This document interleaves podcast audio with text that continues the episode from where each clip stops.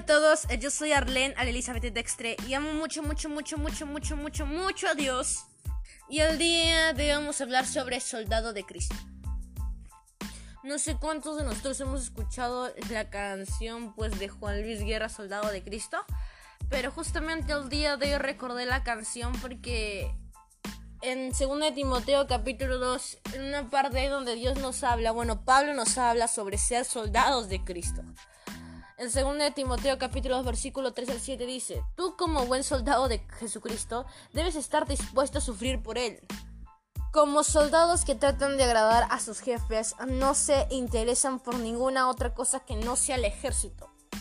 De igual, de igual manera, el atleta que participa en una carrera no puede ganar el premio si no pues, obedece las reglas de la competencia. Y también dice, y y el que cultiva la tierra tiene que trabajarla antes de poder disfrutar de la cosecha. Piensa en estas cosas y el Señor Jesucristo te ayudará a entenderlo todo. Bueno, esta reflexión nos saqué que un soldado sufre pues unas cosas muy difíciles con tal de que su pueblo gane la batalla. En todo caso, nosotros como cristianos, siendo soldados de Cristo, vamos a sufrir un montón para que se anuncie el mensaje de la salvación que es el Evangelio. Vamos a pasar por muchas cosas, pero como buenos soldados de Cristo, tenemos que sufrir esas consecuencias para que al final tengamos la victoria en Cristo Jesús. Para que el mensaje se predique y haya gente que pues haya sido salva por el mensaje.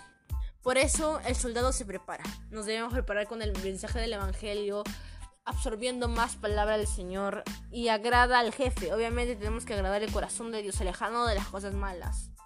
Y sigue las reglas, o sea, sus normas, sus mandamientos del Señor Jesús. Y al final se verá su recompensa. Al final de tanto sufrimiento, de cada proceso, vamos a ver una recompensa, vamos a ver una bendición por parte de Dios.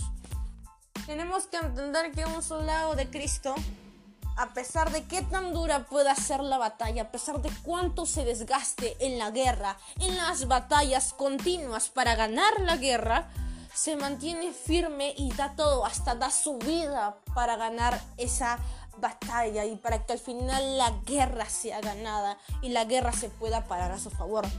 De la misma manera tenemos el riesgo que correr para que demos nuestra vida a Jesús con el propósito de que se anuncie pues las buenas nuevas, el mensaje de la salvación. Más que nada lo hacemos por el Dios Todopoderoso. Él es el centro. Seríamos como esos soldados en la vida real que dan la vida por su país.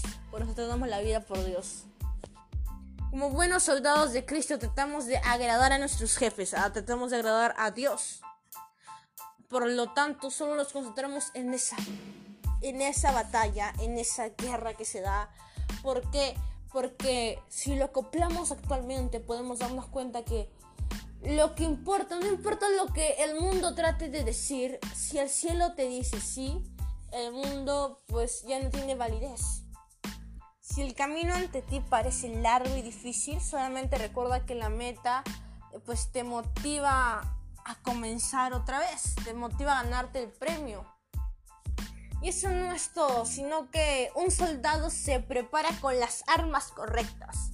El Señor Jesucristo te dio pues una armadura con la cual prepararte, te dio un don espiritual, te dio demasiadas cosas y te dio su palabra bíblica. Dice también en su palabra que Él te va a dar fuerzas para que soportes todas las duras cosas que vendrán en un futuro.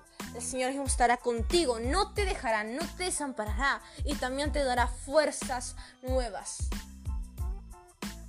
Si te pone nervioso pensar que serás un soldado afligido, déjame decirte que Jesucristo ya te dijo, vas a ser un soldado al cual yo voy a suplir, al cual yo amo, al cual yo voy a estar delante de él y protegiendo.